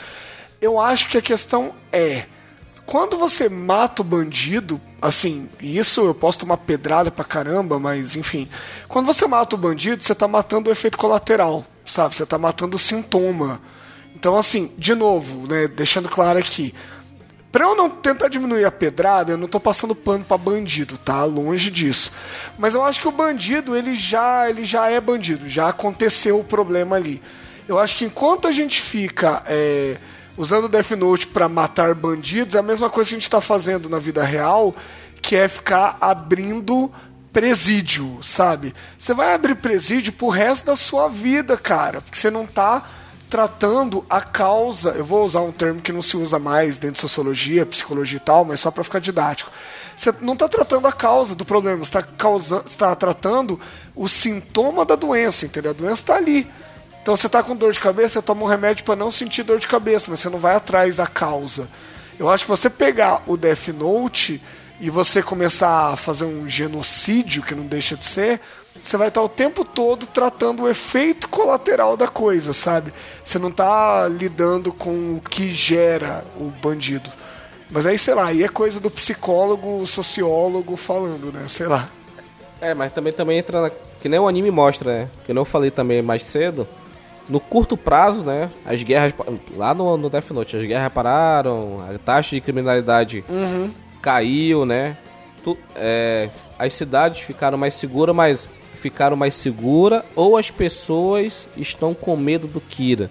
Esse poder, ele ao mesmo tempo que ele traz esse poder, ele, ele causa medo.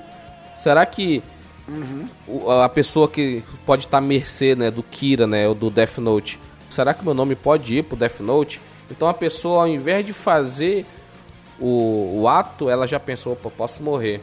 Mas aí tu não tá resolvendo o problema, tu só tá camuflando, jogando o problema para debaixo do tapete e colocando um, um carimbo de medo por cima, né? Tá para poder as pessoas não fazerem mais isso. Que é o que tem muita gente que defende, né, pena de morte, né? Que isso, ah, o cara vai pensar duas vezes, mas tu tá mesma coisa, tu jogando o problema para debaixo do tapete causa raiz, como você falou. Ah, quer que daqui a 4, 5 gerações não tenha a criminalidade baixa? Então, investe em educação, investe em educação de base. Aí tu vai tra tratar, mas não é para agora. Isso é coisa para longo prazo. No curto prazo se resolve, mas no longo prazo o problema ainda existe. E tem outra coisa ainda, né? Porque no caso do universo deles, isso é vindo de algum ser, né? com essa noção de justiça e se essa noção muda ao longo do tempo. Se não é mais pessoas que, que são criminosas que, que são mortas por ele, né? Tá vivendo um medo constante e, e tu vai se moldar a situação que tu tá, né? Depende muito de, de quem vai ser, vai ter esse poder, mas com certeza tu vai mudar a sociedade. Não necessariamente de uma forma boa, né? conceitos são diferentes para onde você está inserido, né? O conceito de justiça para quem mora no Brasil é uma, para quem mora lá na Síria, no meio de uma guerra, é completamente diferente. Pô. É. Então depende muito do meio que tu está inserido. Não dá para tentar ter uma, uma resposta padrão para tudo porque não existe, né? É, a gente pode ver, né, que por hora eles estavam ficaram com medo de ser pegos, de ser bandidos, mas eles não deixaram de ser mal, não deixaram de ser ruins. Sim. Aí a gente pega esse ponto e depois eles vão começar a evoluir. Vão começar a achar um jeito de fazer o errado, mas sem ser pego. Aí não, as pessoas não vão continuar tendo medo pro resto da vida. Elas vão continuar evoluindo e o mal vai continuar evoluindo. Não, e tem um outro lance também, gente. É, a gente tem uma, uma mentalidade muito de punição, assim, e, e dá para discutir isso, mas assim quem conhece um adolescente, por exemplo, sabe que se você punir o adolescente por algo que ele fez que você não concorda, você não está impedindo o adolescente de fazer de novo, você está ensinando ele que ele tem que esconder de você, sabe? Não, se a pessoa quiser fazer, ela vai fazer, cara, entendeu? Então, essa lógica de você ficar o tempo todo correndo atrás do problema, sabe? Ah, roubou, eu mato. Ah, é, robô eu prendo. Ah, robô qualquer coisa. Você está sempre correndo atrás da situação depois que ela aconteceu. Quanto que a gente vai se antecipar a situação, sabe? É a mesma coisa. É, eu atendo adolescente na clínica, né? Que eu sou psicólogo. Então, assim, cara, o adolescente ele me conta coisas que ele não conta pra mãe dele. Por que, que ele me conta? Porque eu não puno o adolescente como os pais dele punem quando ele conta que fez algo que a gente julga errado, por exemplo. E aí o que, que acontece? Pergunta para mim se o adolescente deixa de fazer porque a mãe dele deu bronca nele. Jamais. Jamais. E tem um ponto que a gente não discutiu muito, foi o ponto de vista do desenrolar da história. Porque a história ela desenvolveu pelo Light ser filho de um policial. Então ele matava bandido. E se a história é Light fosse filho de um bandido? Ele mataria policiais, entendeu? Então o senso de justiça é relativo, de acordo com a sua criação também. Nessa questão da consequência dos atos, né? Tem uma, uma fala do Ryukyo, né? Que ele fala que quem usa o Death Note não vai pro céu nem pro inferno, até porque não existe, né? Pra onde que vai? Fica no limbo, né? É uma coisa que é pouco tratado, né? Seria interessante se tivesse um spin-off só sobre Shinigami, né? Pra gente poder ter mais um background, né? Desse mundo deles, né? Do que acontece lá. Será que o, o Light, quando ele morreu, ele vai virar um Shinigami no final das contas? Não, não tá claro isso. Eu, eu entendo que seja isso, né? Eu já, já tive aquela visão de, né, galera que curte as ciências da vida, que morreu, acabou, cara. Morreu, acabou, você volta a ser adubo no solo ali. Tanto que até os Shinigamis, eles mostram, né, que o Shinigami que salvou a, a missa, ele esfarelou, morreu, acabou. Ele foi para onde? Ele é um Shinigami, ele já é o deus da morte. Ele vai para onde? Não, ele simplesmente deixa de existir. E quanto ao conceito de justiça, né, que a gente está discutindo aí, às vezes um caderno numa época certa, num momento certo, pode até dar uma leve alavancada na, na sociedade. Não como uma solução. A gente vê no anime que não é uma solução. A gente tem vários seguidores do Kira, né? Ele vai mostrando dentro da história que essas pessoas têm ideais de justiça, mas não são os mesmos do, do Light. E por isso que é necessário que haja uma educação da população. Mas dentro da história, o Light não está preocupado com o futuro, ele está preocupado com aquele momento que ele está vivendo. Se naquele momento está funcionando, é o que basta. Se ele morrer por essa causa, se não existir um depois, não importa. Ele quer, naquele momento, provar que assim como Deus fez tudo, ele pode mudar tudo, né? E se não, não fosse a morte do Light, né? Ele ia sair completamente impune, né? Ele ia ser o deus do novo mundo. Ele ia fazer uma, um reino, né? Um reino, o reino do medo. Se você não seguir o que eu falo, você vai morrer. Então ele ia perpetuar para sempre, né? Esse reino do medo no mundo de Death Note. E como a gente já falou aqui, o L, no final das contas, ele morre, né? Por conta que o, os merda lá do Nir, do Melo, seguindo, né? As pistas né, do L, acabaram descobrindo que o Kira era o Light, só provaram, né? Provaram que o Kira era o Light no final das contas o Matsuda deu um tiro nele porque ele ficou completamente transtornado. Porque, imagina assim, o Light estava completamente envolvido na investigação. Ele, por ser Kira, isso ajudava ele a encobrir os rastros, a manipular provas, a criar estratégias para poder ninguém duvidar dele. Então, se não fosse a morte do Light, ele ia ficar completamente impune. Então, teoricamente, não, não existiria a justiça, né? Então, o conceito de justiça é muito relativo, né? Nesse anime, e é um ponto que o, o, o anime, o mangá, ele bate muito nesse, nessa tecla, né? Porque já debateu bastante que a justiça é, é relativa, né, para cada pessoa e tem que ter um trilho para as pessoas se guiarem, né? Então, eu, eu acho que o o Death Note ele tem esse valor justamente por essa discussão moral mesmo, assim. E, e, e, é legal que a moral ela tá, tá dentro de tudo que a gente está falando, né? É, é, moral ele, ele usar a missa? A gente tende a achar que não. Só que aí você vai falar assim, pô, mas ele, ele tem uma boa intenção. Então será que o, aquele negócio, né? Os fins não justificam os meios tal? E, e, assim, eu tenho um, um, posicionamento contrário né, ao que o, o L fez, porque eu ainda quero acreditar que a gente sair um pouco dessa coisa de você é, resolver as coisas com as próprias mãos. Isso para mim às vezes soa muito mais como uma vingança do que como justiça mesmo, assim. Mas de qualquer forma, é, tirar isso do anime é tirar o que ele tem de mais legal, né? Então assim, tudo isso, sabe? É numa, numa mitologia japonesa, para onde iria um cara como L mesmo? A gente tava, vocês estavam falando sobre isso, né? Pô, a gente não sabe o que acontece com ele depois e tal. O Dalton falou: Meu, sei lá, às vezes não acontece nada. E realmente às vezes não acontece nada. E é legal confrontar a nossa visão ocidental, porque a gente acredita, né? Não estou falando nenhuma pessoa específica, mas falando do Ocidente de modo geral. A gente acredita, né, que o bonzinho vai pro céu e o malzinho vai pro inferno talvez um spin-off, alguma coisa dessa, mostrando para onde o L foi, ia tirar essa curiosidade. Mas também eu acho que ia tirar um pouco da discussão, né? Eu acho que a gente não saber algumas coisas também faz a gente ter aí mais de uma hora de discussão sobre um negócio super legal. Eu acho que o Death Note, ele. A moral é, a, é, é o alicerce da coisa toda, a discussão moral, assim. Eu acho que a gente pode ficar mais três horas aqui que todo mundo vai ter argumento legal, válido e cada um vai ter o seu, o seu posicionamento. O meu é contrário, mas estamos aí para discutir, né, no final das contas.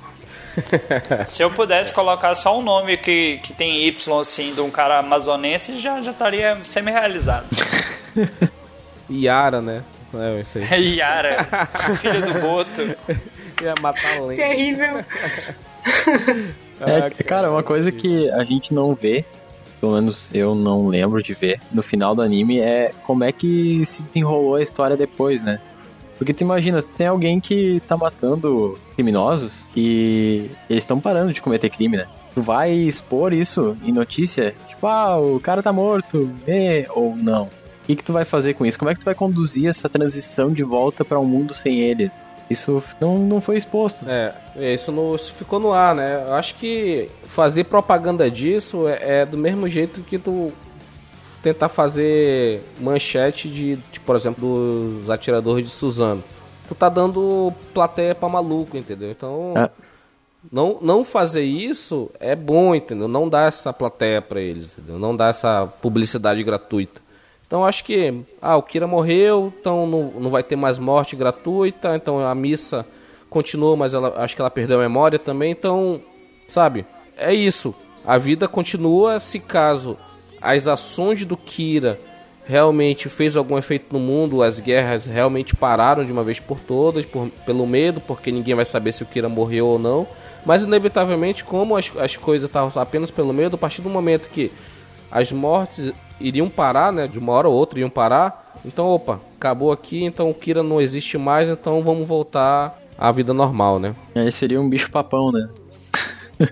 sim, sim. É o bicho papão.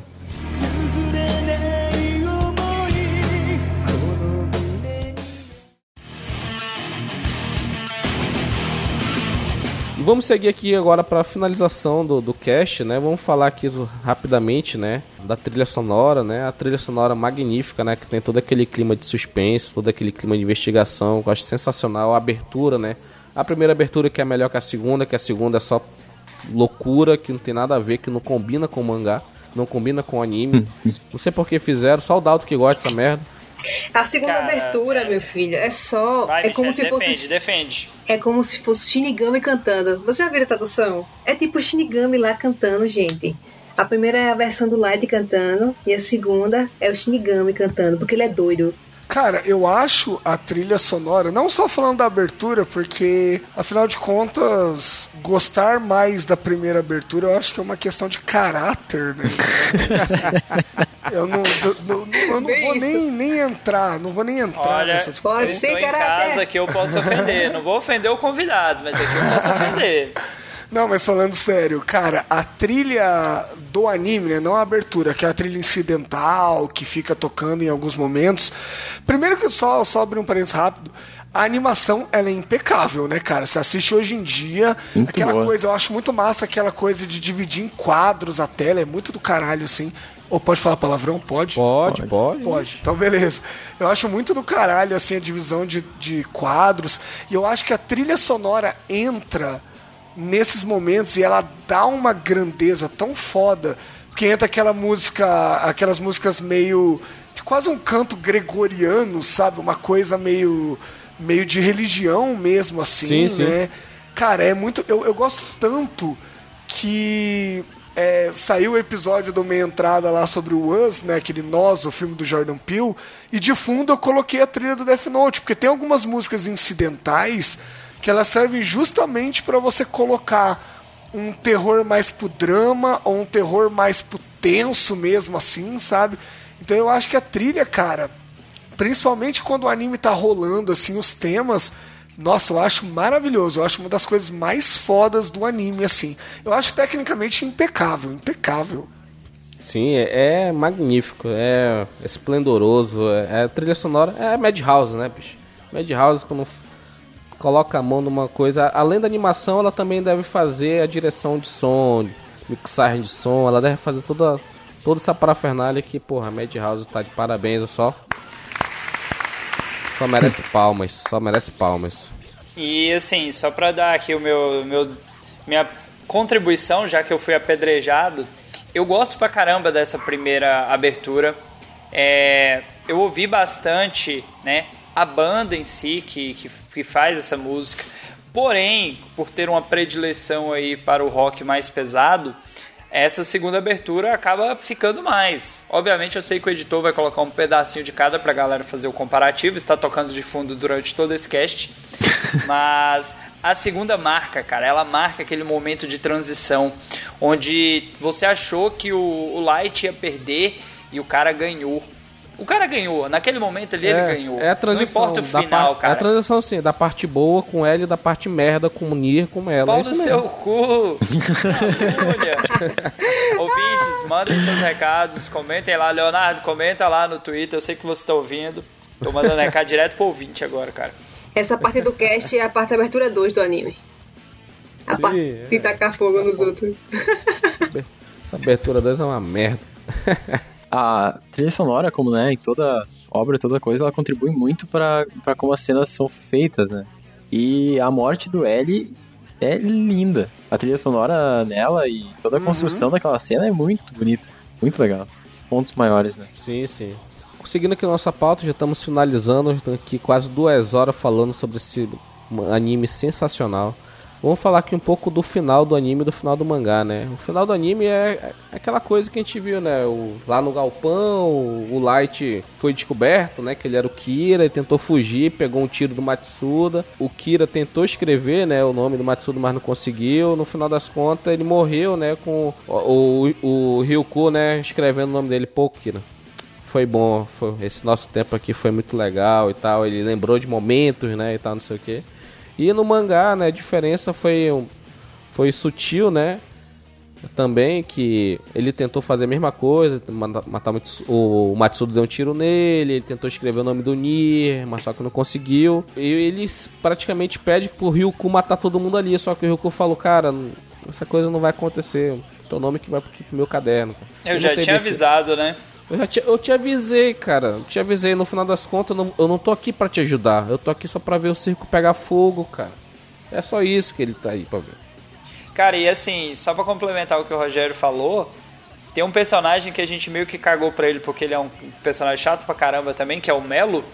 O Melo que fez esse plano dar certo. Assim como o Rogério falou que o Nier é chato pra caramba, sem o Melo, esse plano aí não teria dado certo, porque o Melo se sacrifica, né? Para que é. esse plano aí da troca do Death Note e tudo mais funcione.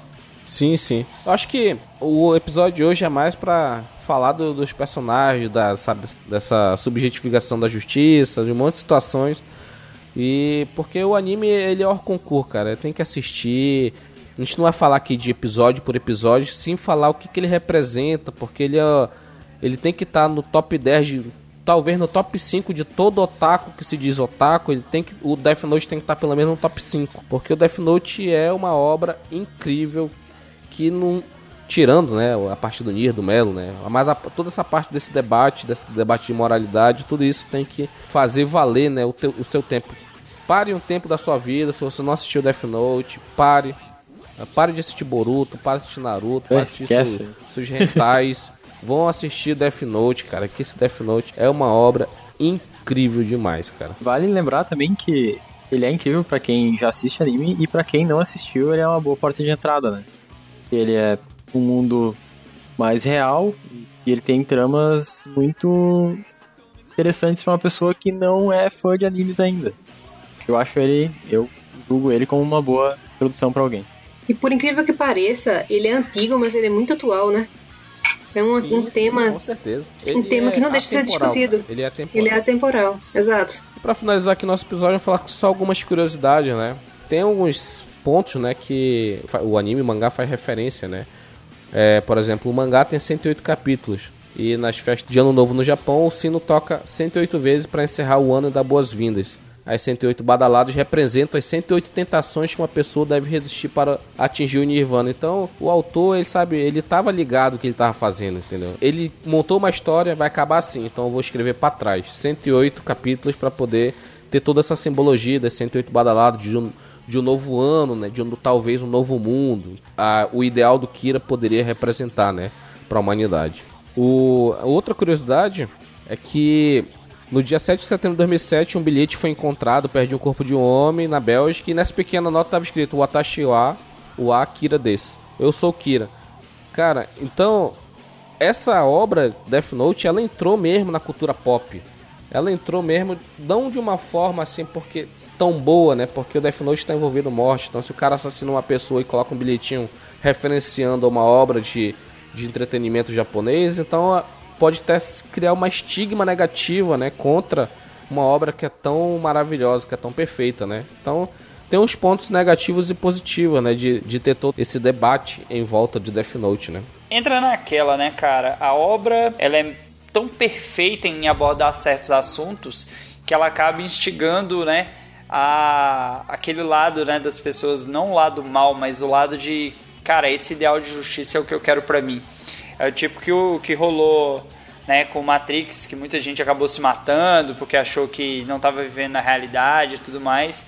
E a gente vê que muita gente queria ter um caderninho desse. E essas pessoas, depois de assistir o anime, elas externam isso, né? Elas deixam isso bem claro. É, infelizmente, muitas pessoas têm um lado meio psicopata que, que pode, queria fazer a justiça com as próprias mãos, né? Só que não, não, não estamos vivendo no GTA e nem no Death Note, né, cara? Então é, a gente tem que fazer as coisas corretas pra gente poder ter um novo amanhã com a nossa família, sabe, com nossos amigos. É assim que funciona a vida que a gente vive. Não dá pra ser um justiceiro, um vigilante, um Kira da vida. Tem o caderno, né? Por incrível que pareça, na época que eu tava assistindo, é, saiu uma matéria de um cara que foi assaltar um carro no posto de gasolina e caiu duro infartado. Minha gente. A pessoa pequena assistindo. Saiu uma Eu notícia dessa. lugar, né? Aí eu, "Ih, como assim? Incrível, gente.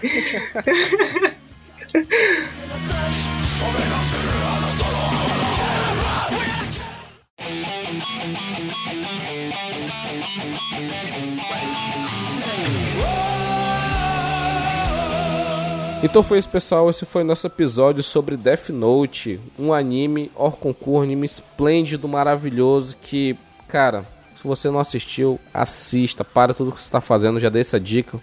repita essa dica. Pare tudo que você está fazendo. Pare de assistir seus rentais. Pare de assistir os seus Zets, seus Arém. Vai assistir Death Note, cara, que é uma obra de entretenimento extremamente magnífica, cara, que já tem mais de 10 anos aí, mas ela continua tão atual quanto foi há mais de 10 anos atrás.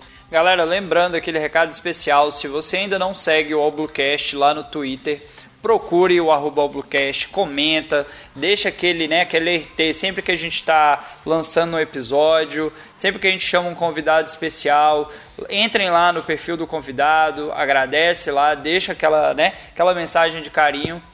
Se você ainda não entrou no nosso site, visite lá o allbluevr.com, comente nas postagens, é, reclame, diga por que, que a segunda abertura é melhor do que a primeira, diga por que, que o Rogério está errado, comente, né, dos personagens aí que ficaram faltando, é, qual parte da história para você ela é mais interessante, se é o primeiro arco, o segundo arco. Nos adicione também no Twitter, né, nos nossos perfis. O Rogério sempre está postando aí. Quando ele posta o Doublecast, ele marca todo mundo. E não esqueça, se você não espalhar a palavra, a gente não vai aumentar o nosso público, você não vai ter o coleguinha para comentar. Indique para os amigos, marque três pessoas, 10, 20. Espalhe a palavra que a gente está gravando isso aqui de coração, já é meia-noite e tem gente que vai levantar às quatro da manhã, hein? Só digo isso. E gostaria de agradecer a presença especialíssima aqui do nosso amigo Renan, diretamente lá do Meia Entrada Cash. Renan, faça seu jabá, o microfone é seu. Primeiramente, eu que agradeço o convite. Eu sempre tive vontade de falar dessas coisas mais antiguinhas, né? Que, que os otakus velhos vão se identificar. O Meia Entrada fala de cinema, então eu não tinha oportunidade de falar dessas coisas, então eu gostaria de deixar claro que foi um prazer precisando de alguém para dar uma viajada nas velharias. Tem uma outra coisa nova que eu assisti, também dá para a gente conversar, estou à disposição. E falando do meu trabalho, do meu job, eu estou toda quarta-feira no Meia Entrada Cast, que é um podcast dessa nova leva, né?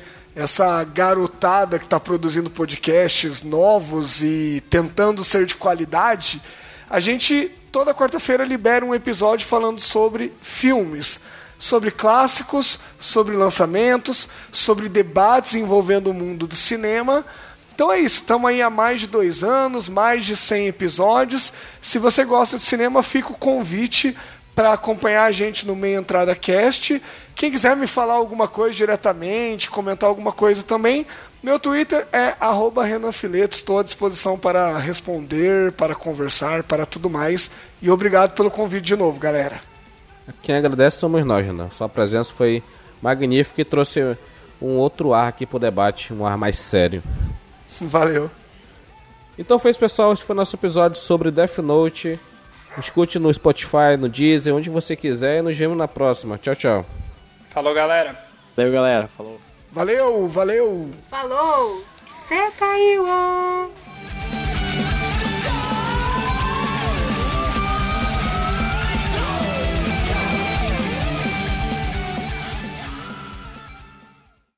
Caiu! ó. Vamos para a nossa sessão de recados. Que eu não gravei ainda, porque ninguém me lembrou. E eu ia. Caiu! ó. Até o momento que ele dá o primeiro vacilo, que é onde começa a brincadeira de pega-pega, que o L, que é o maior detetive do mundo, né, dentro da história de One Piece. Olha, É, One Piece canelada! Bota aí, editor. Este programa foi editado por Audi Edições.